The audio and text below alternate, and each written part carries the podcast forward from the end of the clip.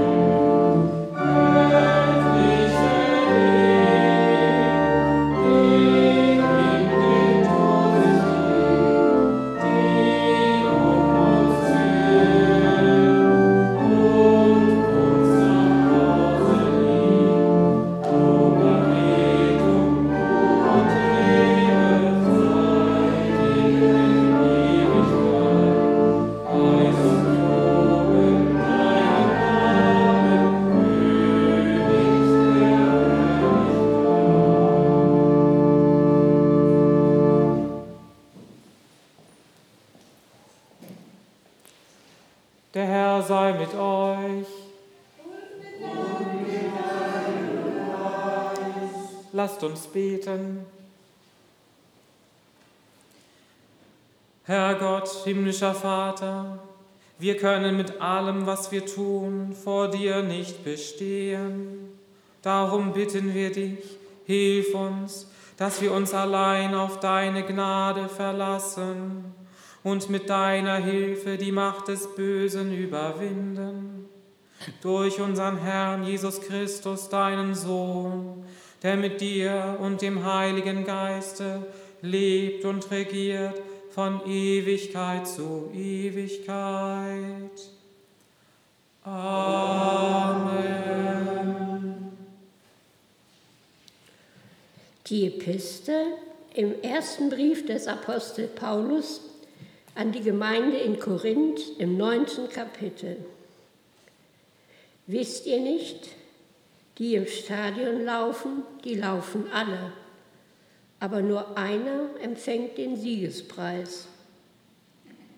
Lauft so, dass ihr ihn erlangt.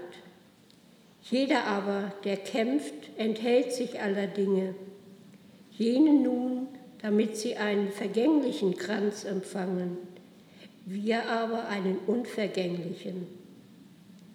Ich aber laufe nicht wie ins Ungewisse ich kämpfe nicht mit der Faust, nicht wie einer, der in die Luft fliegt, sondern ich schinde meinen Leib und bezwinge ihn, dass ich nicht anderen predige und selbst verwerflich werde. Halleluja, Halleluja, Halleluja. Seid getrost und, und unverzagt alle die ihr des Herrn harret. Halleluja, Halleluja,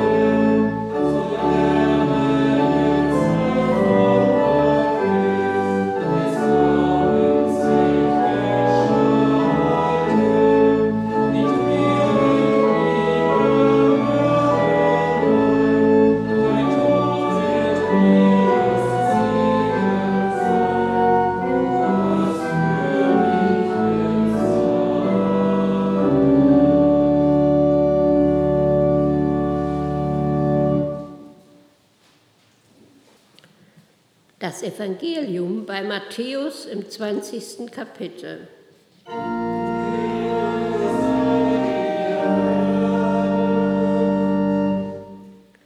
Jesus sprach, das Himmelreich gleicht einem Hausherrn, der früh am Morgen ausging, um Arbeiter anzuwerben für seinen Weinberg.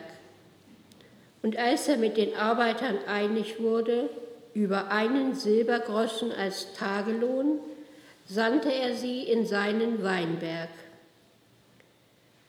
Und er ging aus um die dritte Stunde und sah andere auf dem Markt müßig stehen und sprach zu ihnen, geht ihr auch hin in den Weinberg, ich will euch geben, was recht ist. Und sie gingen hin. Abermals ging er aus um die sechste und um die neunte Stunde und tat dasselbe. Um die elfte Stunde aber ging er aus und fand andere stehen und sprach zu ihnen, was steht ihr den ganzen Tag müßig da? Sie sprachen zu ihm, es hat uns niemand angeworben. Er sprach zu ihnen, geht ihr auch hin in den Weinberg. Als es nun Abend wurde, sprach der Herr des Weinbergs zu seinem Verwalter, ruf die Arbeiter und gib ihnen den Lohn und fang an bei den Letzten bis zu den Ersten. Da kamen, die um die elfte Stunde angeworben waren, und jeder empfing seinen Silbergroschen. Als aber die Ersten kamen, meinten sie, sie würden mehr empfangen, und sie fingen, empfingen auch jeder seinen Silbergroschen. Und als sie den empfingen, murrten sie gegen den Hausherrn und sprachen, diese Letzten haben nur eine Stunde gearbeitet, doch du hast sie uns gleichgestellt, die wir des Tages Last und die Hitze getragen haben. Er antwortete aber und sprach zu einem von ihnen, Mein Freund, ich tue dir nicht Unrecht. Bist du nicht mit mir einig geworden über einen Silbergroschen? Nimm, was dein ist und geh. Ich will aber diesem Letzten dasselbe geben wie dir. Oder habe ich nicht Macht zu tun, was ich will, mit dem, was mein ist? Siehst du darum so scheel, weil ich so gütig bin? So werden die Letzten die Ersten und die Ersten die Letzten sein. Das Evangelium unseres Herrn Jesu Christi ist die Kraft Gottes, selig zu machen, alle, die daran glauben.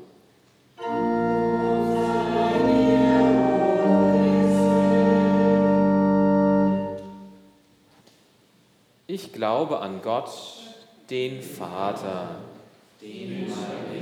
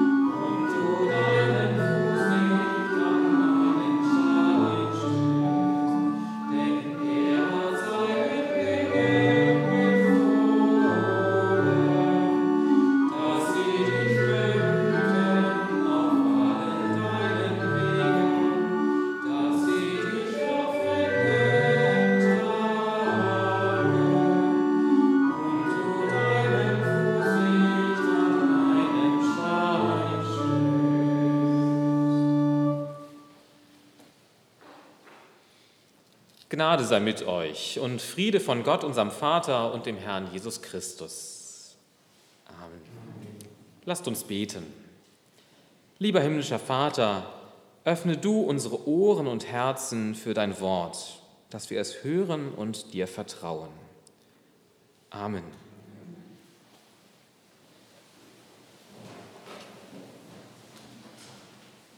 Liebe Gemeinde, bevor ich den Predigtext lese, lasst mich euch eine kurze Frage stellen. Stellt euch vor, es wäre kurz vor Weihnachten, der Chef der Firma, in der ihr arbeitet, kommt auf euch zu und bittet euch, sucht einen gemeinnützigen Spendenzweck für einen großen vierstelligen Betrag aus. Das Geld muss vor Jahreswechsel noch verteilt werden. Habt ihr Ideen? Wo sollte die Spende hingehen und warum? Ich bin mir sicher, ihr hättet Ideen. Ich hätte auch welche. Und Gründe hätte ich auch. Das Geld muss natürlich dorthin, wo die Not am größten ist. Oder das Geld sollte an etwas Naheliegendes gehen, etwas, das Gott uns vor die Füße legt. Oder aber das Geld sollte dorthin gehen, wo ich damit am meisten bewirken kann, am meisten Gutes damit tun kann. Alles gute Gründe.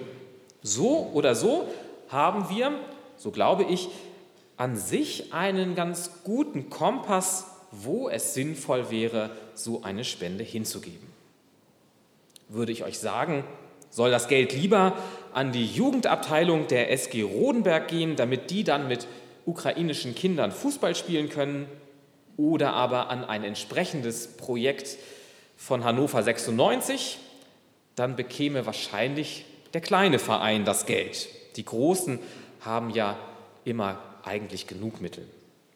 Oder noch eindeutiger, soll es lieber zum Projekt schönes Bekedorf, das habe ich mir ausgedacht, äh, gehen oder an Fusa. Ganz eindeutig Fusa, denn Bekedorf ist ja sowieso schon schön. Die Hilfe muss dahin, wo die Not ist. Das versteht sich doch eigentlich von selbst. Dass sich das offensichtlich nicht immer und überall von selbst versteht, das lässt sich an einer Begegnung zwischen Jesus und den Pharisäern feststellen, von der wir heute im Predigtext hören. Hört Gottes Wort im Matthäusevangelium im neunten Kapitel.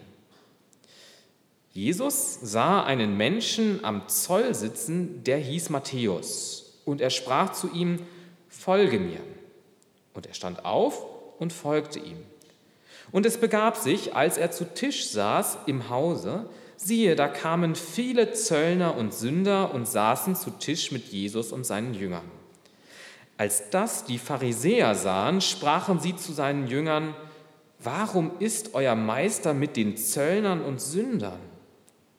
Als das Jesus hörte, sprach er, Nicht die Starken bedürfen des Arztes, sondern die Kranken. Geht aber hin und lernt, was das heißt. Barmherzigkeit will ich und nicht Opfer. Ich bin nicht gekommen, Gerechte zu rufen, sondern Sünder.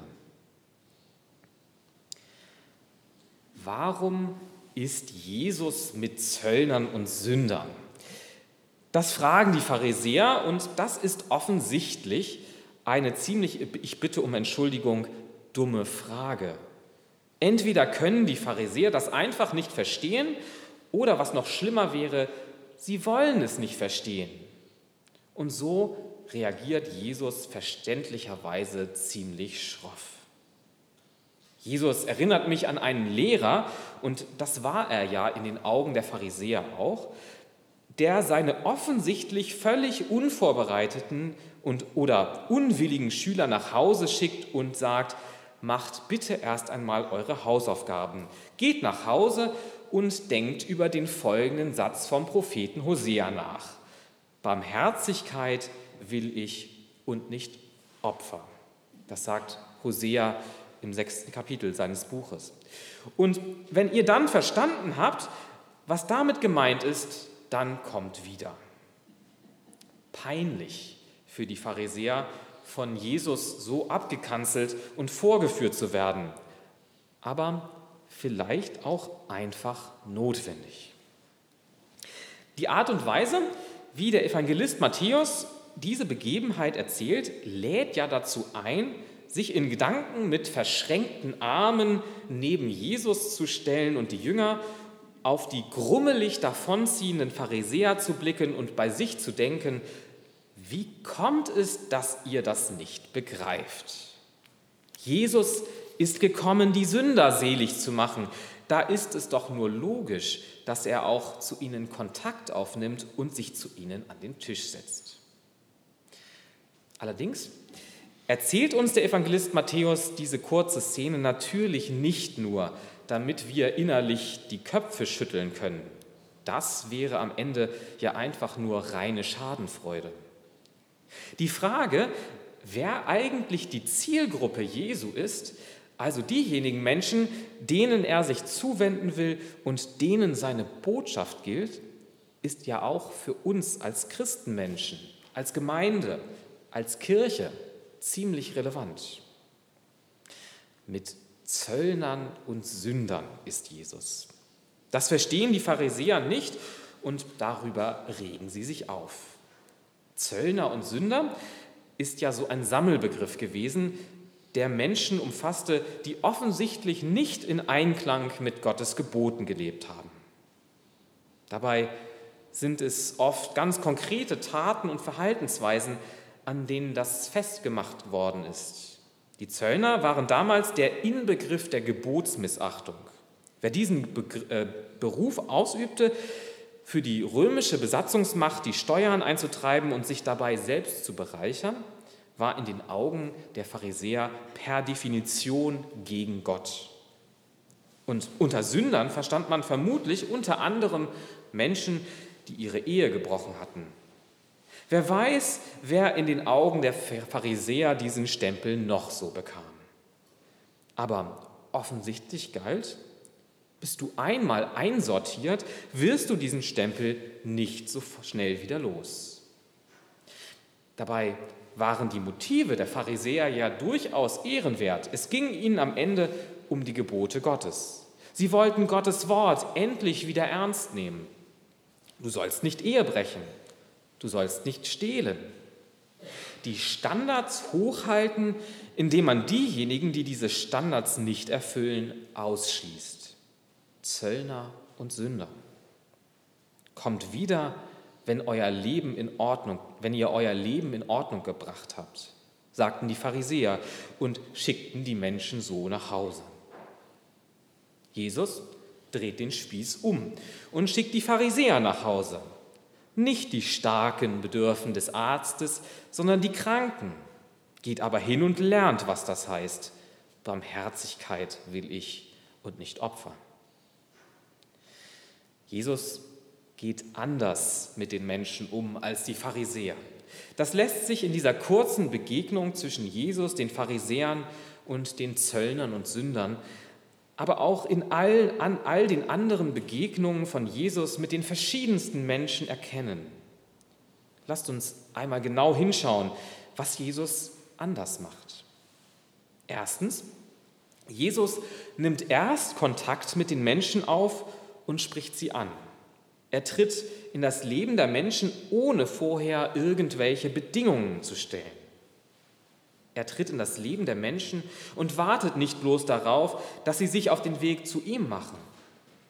Er setzt nicht voraus, dass die Menschen erstmal ihr Leben ändern, sondern andersherum, wer in Kontakt mit Jesus und seiner Botschaft kommt, dessen Leben verändert sich sozusagen ganz automatisch.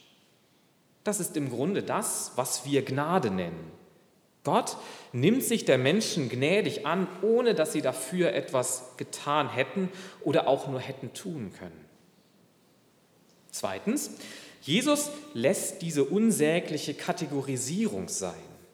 Er drückt niemandem den Stempel Zöllner oder Sünder auf, sondern Er tritt in Kontakt zu jedem einzelnen Menschen, mit all seinen krummen und schiefen Wegen durchs Leben, mit allen Leichen im Keller und verheddert in unguten Gewohnheiten und mangelnder Kraft, das Richtige zu tun. Jeden Einzelnen. Nicht jeder ist aus den gleichen Gründen in der Situation gelandet, ein Zöllner und Sünder zu werden. Und wie viele Menschen sind auf ganz anderen Gebieten sozusagen Zöllner und Sünder, nur dass das eben keiner mitbekommt. Und drittens, Jesus geht es nicht darum, zu urteilen und auszusortieren. Ihm geht es darum, zu heilen und wieder in Ordnung zu bringen. Sein Ziel ist es, dass gerade diejenigen, die Schuld mit sich tragen, die ein ungutes Verhalten zum Beruf gemacht haben, die schlechte Entscheidungen getroffen haben und an den Folgen zu knabbern haben, von ihrer Last befreit werden. Nicht die Starken bedürfen des Arztes, sondern die Kranken. Geht aber hin und lernt, was das heißt. Barmherzigkeit will ich und nicht Opfer. Ich bin nicht gekommen, Gerechte zu rufen, sondern Sünder. Die Zielgruppe der Botschaft Jesu und damit auch die Zielgruppe der Kirche sind die Sünder. Das ist vielleicht offensichtlich, aber manchmal muss uns das noch einmal deutlich vor Augen geführt werden. Denn das heißt für uns Christen und als Kirche und Gemeinde, es ist unser Auftrag, Hürden abzubauen, die Menschen daran hindern, zu Jesus Christus und seiner Botschaft zu kommen. Wenn wir glauben, dass Jesus bei uns zu finden ist, dann darf so wenig wie möglich die Menschen von ihm fernhalten. Und wenn es nur die Farbe der Tapete ist. Ganz im Gegenteil, wenn wir merken, es gibt am Ende immer noch Dinge, die Menschen den Weg in die Kirche erschwert, sollten wir nicht warten, bis die Menschen zu uns kommen, sondern wir zu ihnen gehen. Wir sollten sehr zurückhaltend mit Kategorisierungen sein, wie sie die Pharisäer nutzen. Nicht urteilen in fromme und nicht so fromme, in solche, die regelmäßig zur Kirche gehen und jene, die das nicht tun. Nicht unterscheiden zwischen politischen Haltungen, Familienständen und Formen oder ob einer mit unseren traditionellen Formen etwas anfangen kann oder nicht. In Jesus gibt es im Grunde nur eine einzige Kategorie, eine einzige Zielgruppe, die Gruppe der Sünder, und da gehören wir ganz schlicht alle zu. Beziehungsweise, ich korrigiere mich, es gibt noch eine zweite Kategorie in Jesus Christus, aber die ist für alle, die zu Christus gehören, identisch mit der ersten. Wir sind durch Christus alle Gerettete. Und zu guter Letzt heißt das für uns, dass wir uns immer wieder an die Botschaft erinnern lassen sollten, dass Christus uns am Kreuz erlöst hat, ohne irgendeine Vorleistung von uns. Gott ist uns gnädig, ohne dass wir uns das irgendwie verdient hätten. Darum hat sich Jesus mit Zöllnern und Sündern an den Tisch gesetzt, ganz einfach, weil die Hilfe nun mal genau dorthin muss, wo die Not ist. Wem sollte das nicht einleuchten? Das hat er damals so gemacht und das macht er auch heute noch so, wenn er uns und unsere Nähe nicht meidet, sondern nahe bei uns ist. Gott sei Dank. Amen. Der Friede Gottes, der höher ist als alle Vernunft, bewahre eure Herzen und Sinne in Christus Jesus. Amen. Gott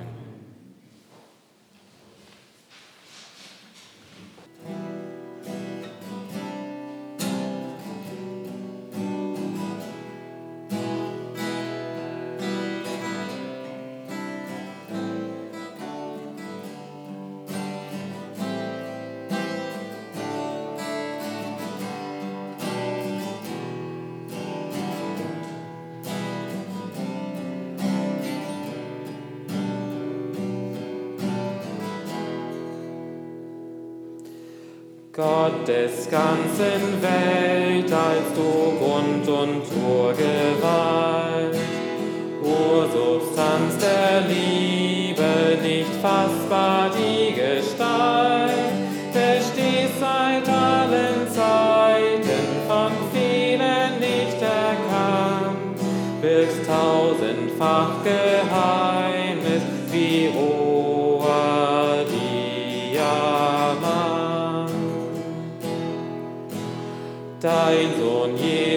Christus, der Diamantenschliff, offenbarte Wesen der Liebe in Begriff, zeigt uns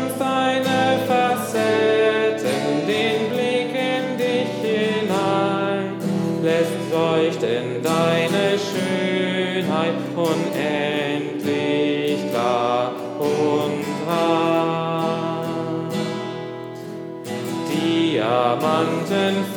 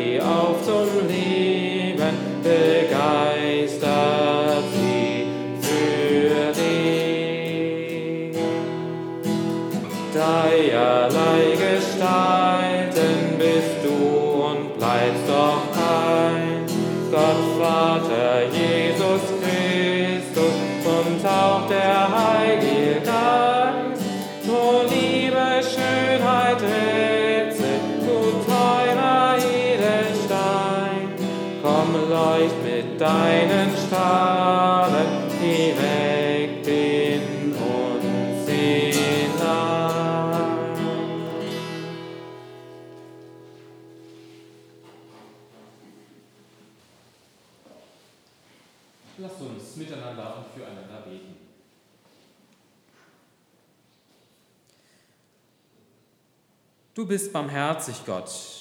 Wir sehen auf diese Welt mit Sorgen und Angst, mit Trauern und in, Trauer und in Schmerzen. Wir sehnen uns nach deiner Barmherzigkeit und hoffen auf dich. Wir bitten dich für alle, die über andere urteilen.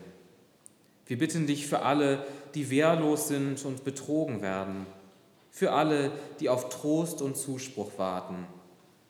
Gib den Einflussreichen die Kraft der Weisheit. Deine Weisheit sei stärker als alle gedankenlosen und verletzenden Worte. Erbarme dich. Wir sehnen uns nach deiner Barmherzigkeit und hoffen auf dich. Wir bitten dich für die Mächtigen, die um den Erhalt des Friedens ringen. Wir bitten dich für alle, die zu Opfern von Gewalt geworden sind. Wir bitten dich für alle, die der Gewalt entgegentreten, für alle, die mutig an der Seite der Gequälten bleiben. Begrenze die Macht der Starken durch das Recht. Dein Recht sei stärker als die Macht aller Gewaltherrscher. Erbarme dich. Wir sehnen uns nach deiner Barmherzigkeit und hoffen auf dich. Wir bitten dich für die, die viel haben. Wir bitten dich für alle, die Gutes tun. Wir bitten dich für die, denen das Nötigste fehlt, die auf Hilfe angewiesen sind. Lenke die Herzen der Reichen durch Gerechtigkeit. Deine Gerechtigkeit sei stärker als aller guter Wille. Erbarme dich. Wir sehnen uns nach deiner Barmherzigkeit und hoffen auf dich. Wir bitten dich für alle, die krank sind, für alle, denen der Lebensmut schwindet, die nichts mehr hoffen. Wir bitten dich für alle, die für andere da sind und für sie sorgen, für alle, die an dir festhalten, für alle, die nach dir fragen, für alle, die deine Weisheit, dein Recht und deine Gerechtigkeit suchen. Du bist barmherzig, Gott. Wir sehen auf diese Welt und hoffen auf dich. Erbarme dich durch Jesus Christus, deinen Sohn und unseren Bruder und Herrn. Dir sei Ehre in Ewigkeit. Amen.